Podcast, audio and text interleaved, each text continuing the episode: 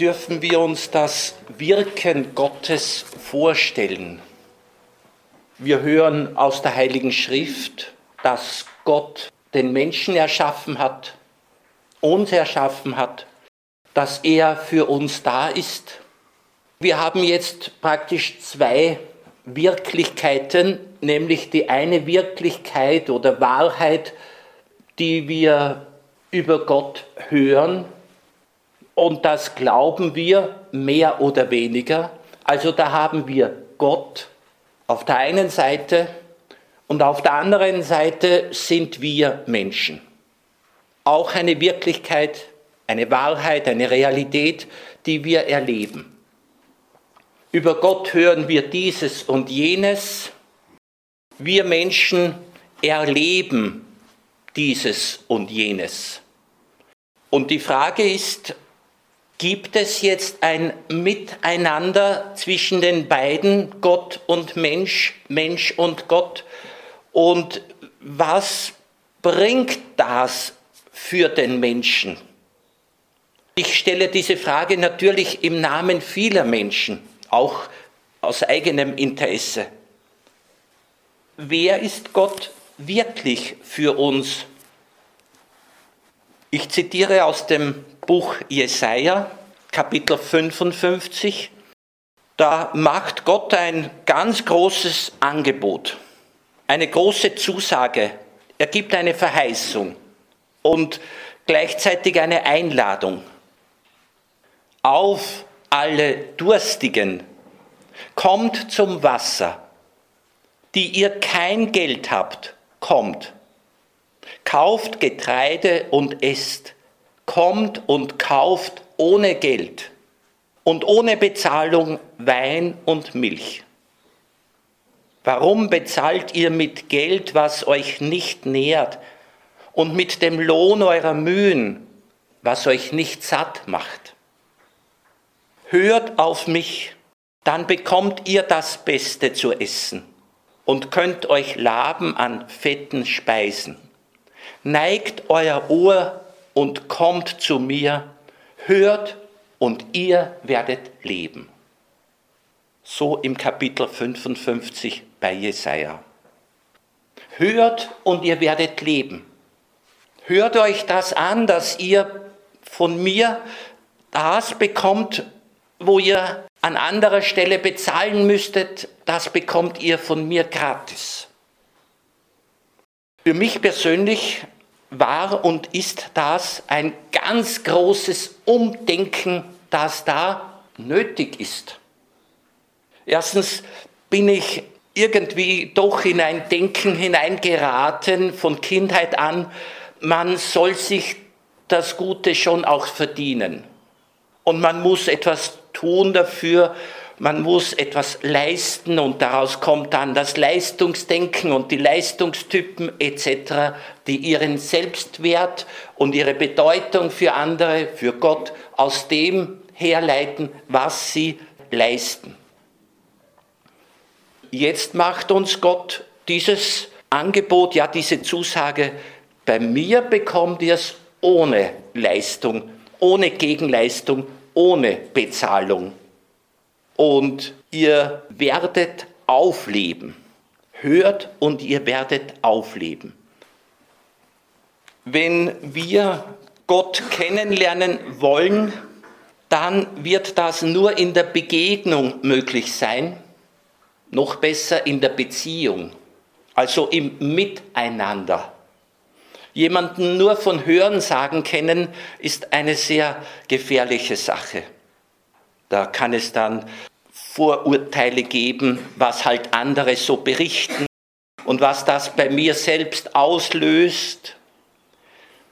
Wenn man etwas oder jemand nur vom Hörensagen kennt, ist die Gefahr groß, dass man sich ein Bild macht und mit diesen Vorstellungen begegnet man dann dem anderen und es kann sein, dass dann diese Vorstellungen die wirkliche Beziehung oder Begegnung verstellen.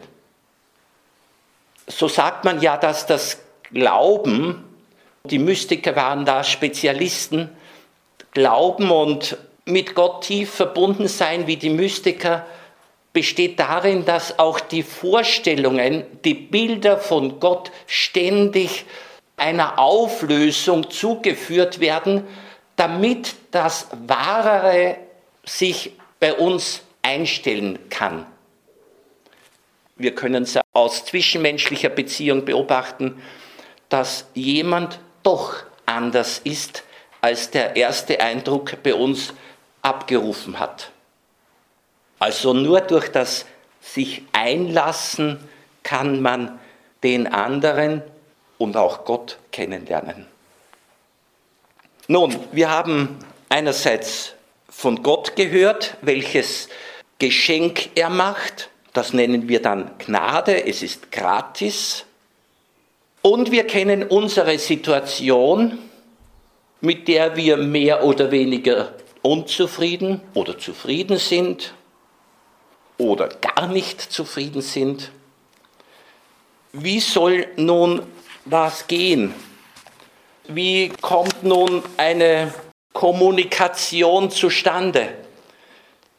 Ich als Prediger kann ja ohne dies nichts Besseres machen als ein Eheberater, eine Eheberaterin, nämlich die machen aufmerksam auf die Möglichkeiten, die Eheleute haben.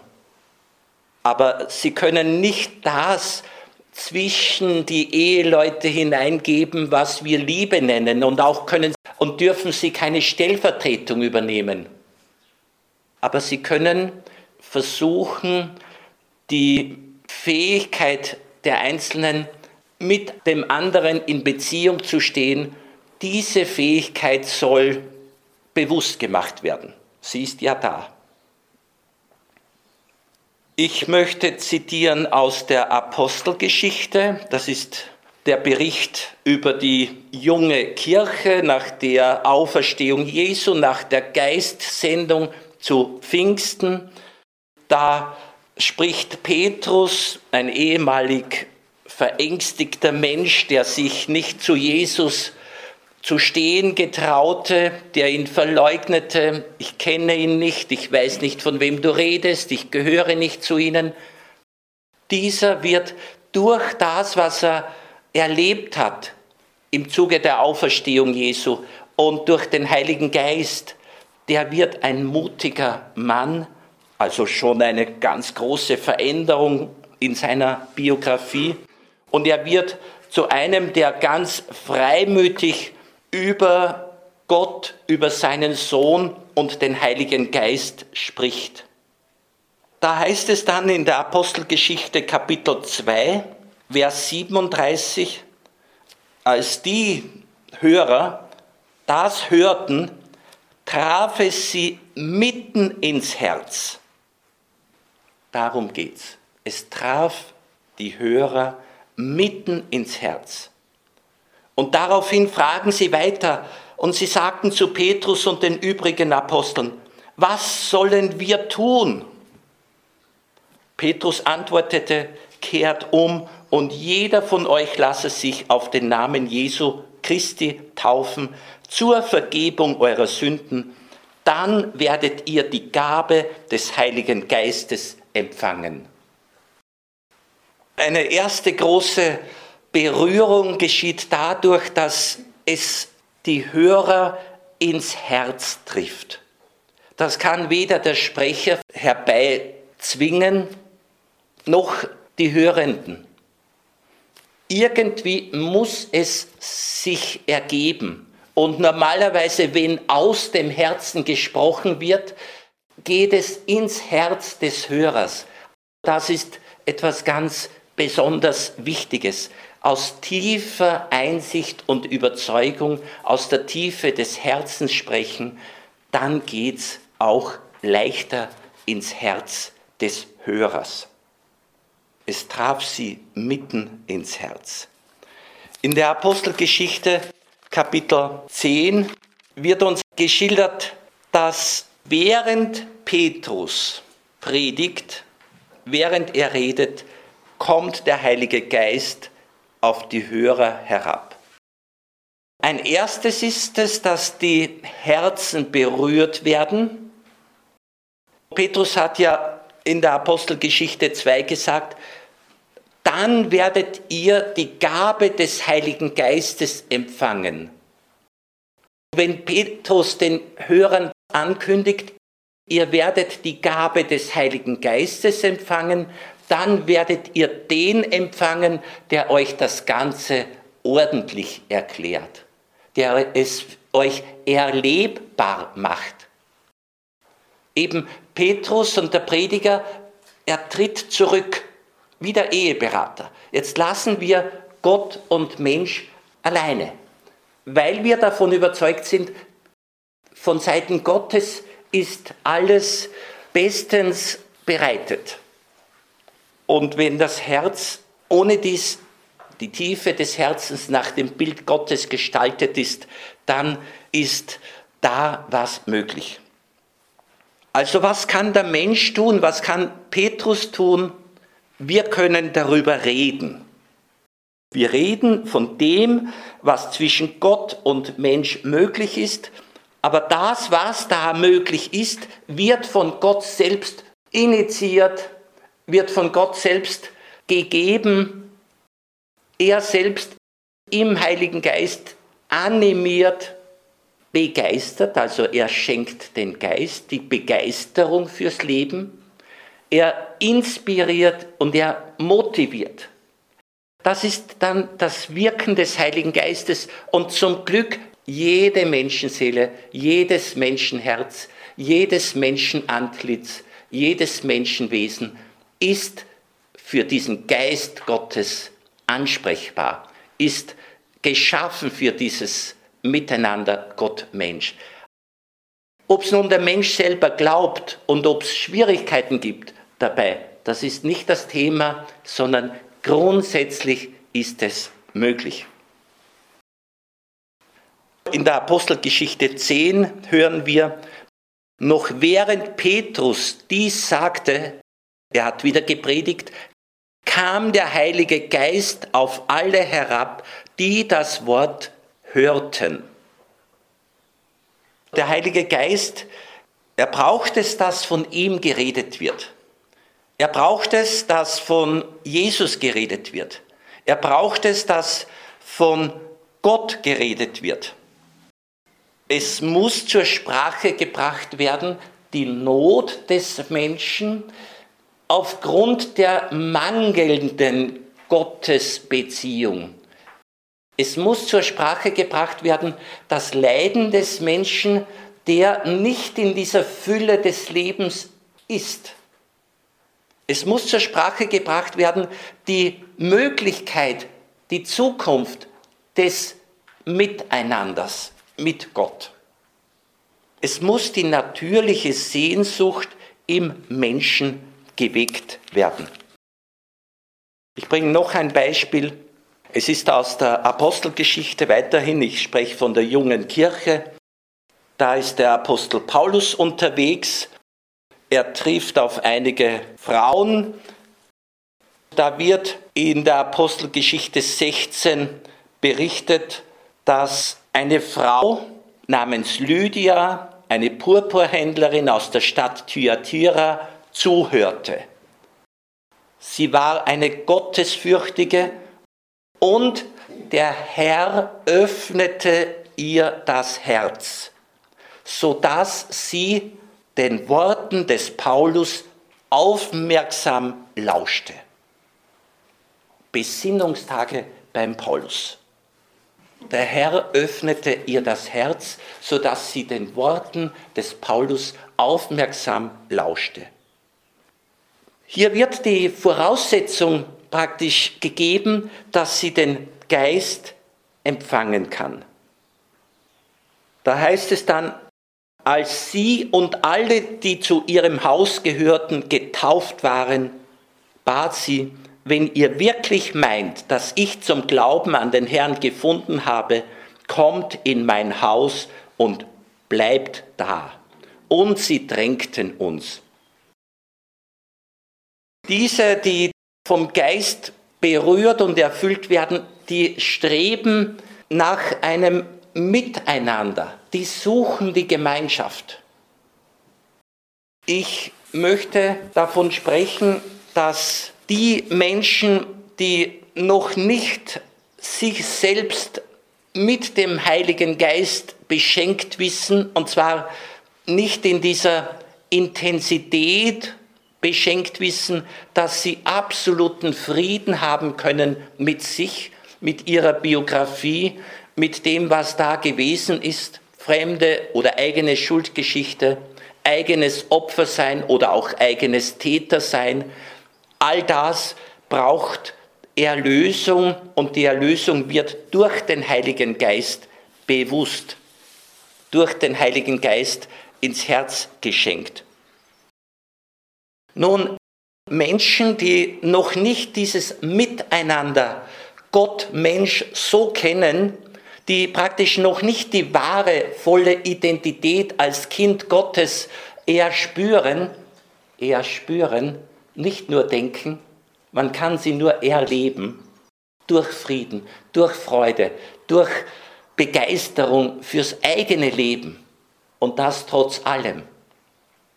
Also Menschen, die das noch nicht so kennen, die werden über sich selbst nicht angemessen denken. Die werden über sich selbst nicht angemessen reden. Die einen überschätzen sich maßlos und die anderen unterschätzen sich, werten sich ab. Die einen sind total begeistert von sich und sagen, ich bin die Sonne meines Lebens, ich habe so eine Freude mit mir, ich könnte mich ständig selbst umarmen. Das sind die einen. Und jemand anderer sagte, es war eine Freundin von mir, weißt du Paul, ich bin nicht mein Typ wo jemand noch nicht mit sich kann. Das hat sich inzwischen bei dieser Person auch gewandelt. Dass ein Mensch mit sich gut kann, Freude hat mit sich, das ist so die Gabe der Erlösung. Das ist das Geschenk der Gnade des Heiligen Geistes. Edith Stein hat die Beobachtung gemacht, dass das, wie ein Mensch redet, was er sagt, dass das immer auch Ausdruck der seelischen Befindlichkeit ist, Ausdruck der seelischen Verfassung. Also die Sprache ist eine Art, wie ein Mensch sich aus der Innenwelt nach außen darstellt. Wie redet jemand? Oder noch präziser, wie redet jemand über sich selbst? noch präziser, wie denkt jemand über sich selbst? Und wenn ich es noch einmal steigern wollte, super präzise ist, wie empfindet jemand sich selbst? Wie nimmt jemand sich selbst wahr? Und ich bleibe bei dem Wort einfach gefühlsmäßig. Wie erlebt sich ein Mensch? Welches Lebensgefühl, welches Lebensbewusstsein hat er? Und wir wissen, das ist nicht eine Willenssache, dass er sagt, na, ich will doch ein besseres Lebensgefühl haben, weil ich es will, jetzt mache ich mir's. Das ist nicht so leicht. Das ist, nennen wir es biblisch, eine Frucht. Eine Frucht aus dem sich bei Gott beheimatet wissen. Da kommt dann dieses Lebensgefühl, das bis in die Ewigkeit hinein stimmt. Ich bin bei Gott zu Hause, so wie er bei mir zu Hause ist. Ich gebe ihm in dieser Welt eine Heimat und er gibt mir die ewige im Gegenzug. Edith Stein sagt, immer enthüllt das Wort die eigene Seele, ob es will oder nicht. Also wer spricht, spricht auch von der eigenen Seele. Wir können nicht nicht kommunizieren. Das heißt, jede Art der Äußerung ist auch Kommunikation. Immer enthüllt das Wort die eigene Seele, ob es will oder nicht.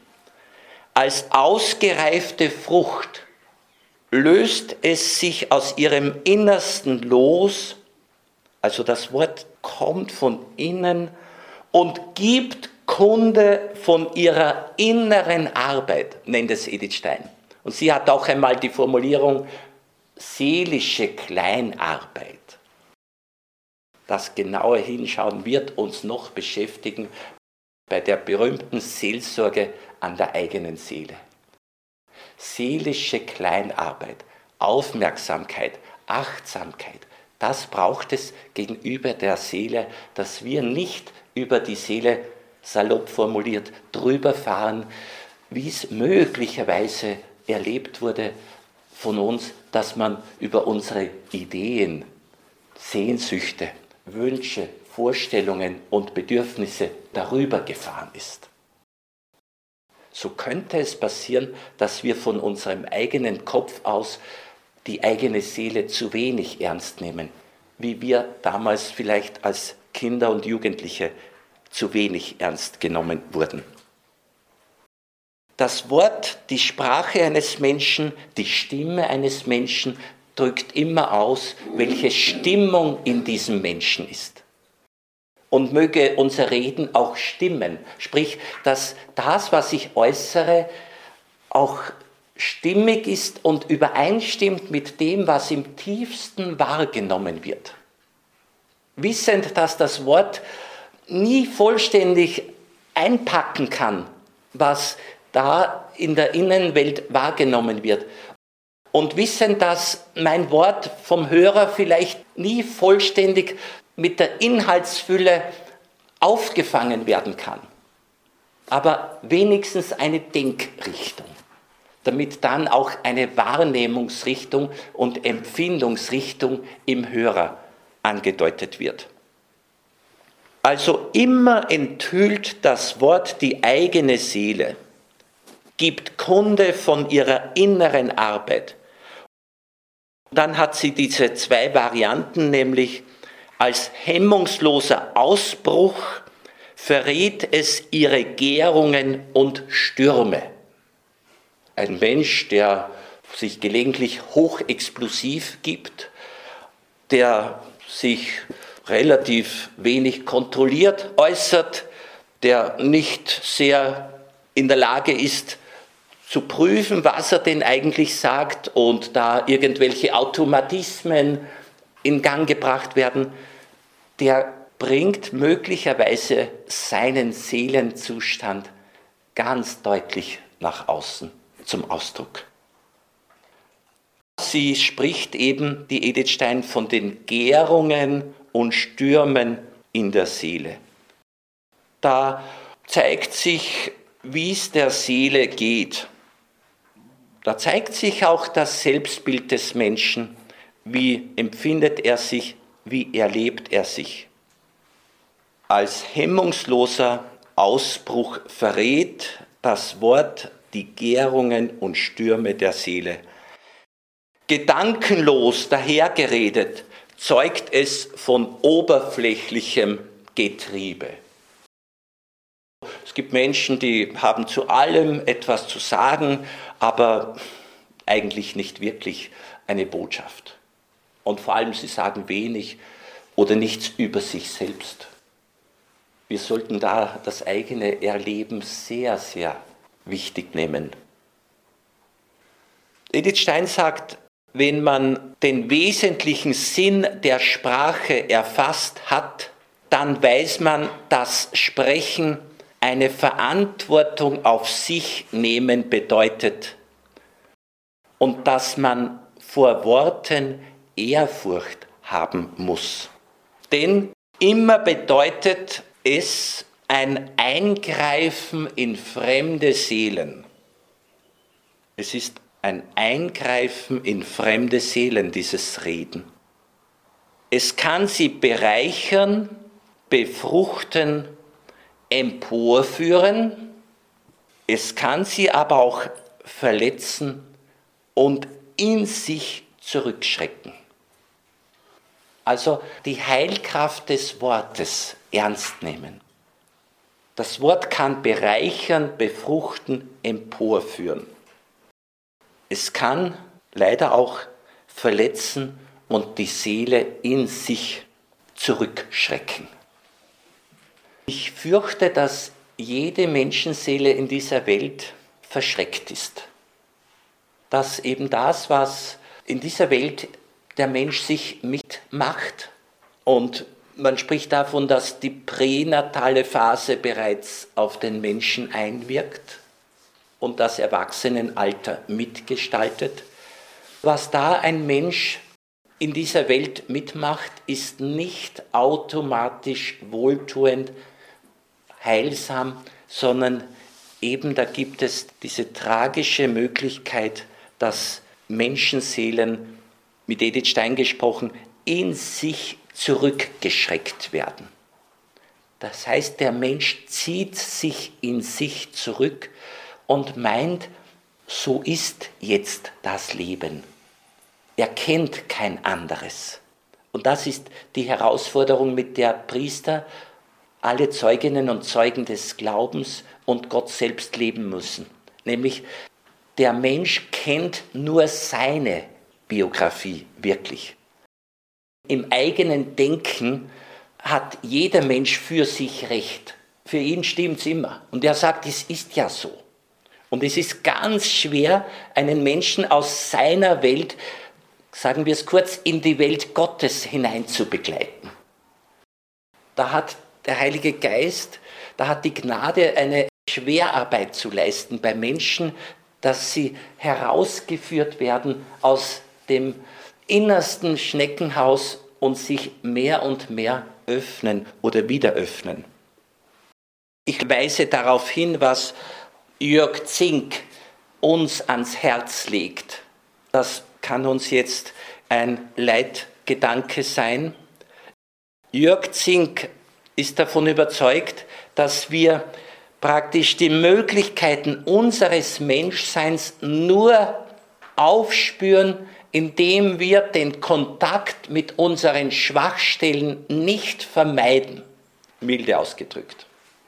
Jörg Zink sagt, man muss, hm, es gibt doch einige Muss, ich versuche es zu reduzieren, man muss sich mit den zarten, den verletzlichen Dingen beschäftigen, will man sich selbst verstehen und hinter die heimliche Weisung kommen, die unseren Lebensweg bestimmen will. Der Satz ist so schön und so wichtig, dass ich ihn gerne wiederhole. Man muss sich mit den zarten, den verletzlichen Dingen beschäftigen, will man sich selbst verstehen und hinter die heimliche Weisung kommen, die unseren Lebensweg bestimmen will. Will der Heilige Geist von uns erlebt werden, dann geht das nicht ohne Kontakt mit den allersensibelsten Themen unseres Lebens. Und zu den sensibelsten Themen zähle ich die tiefste Sehnsucht im Menschen, die er in den meisten Fällen schon gar nicht mehr schätzt oder kennt also die sensibelste Sehnsucht im Menschen und dann auch die verletzlichste Erfahrung oder die größte seelische Not, das schlimmste seelische Erleben, das ihn in Wort und Tat zurückgeschreckt hat. Auch diese Ursache unserer Lebenshemmung müssen wir anschauen. Das ist wieder das große Thema Seelsorge an der eigenen Seele.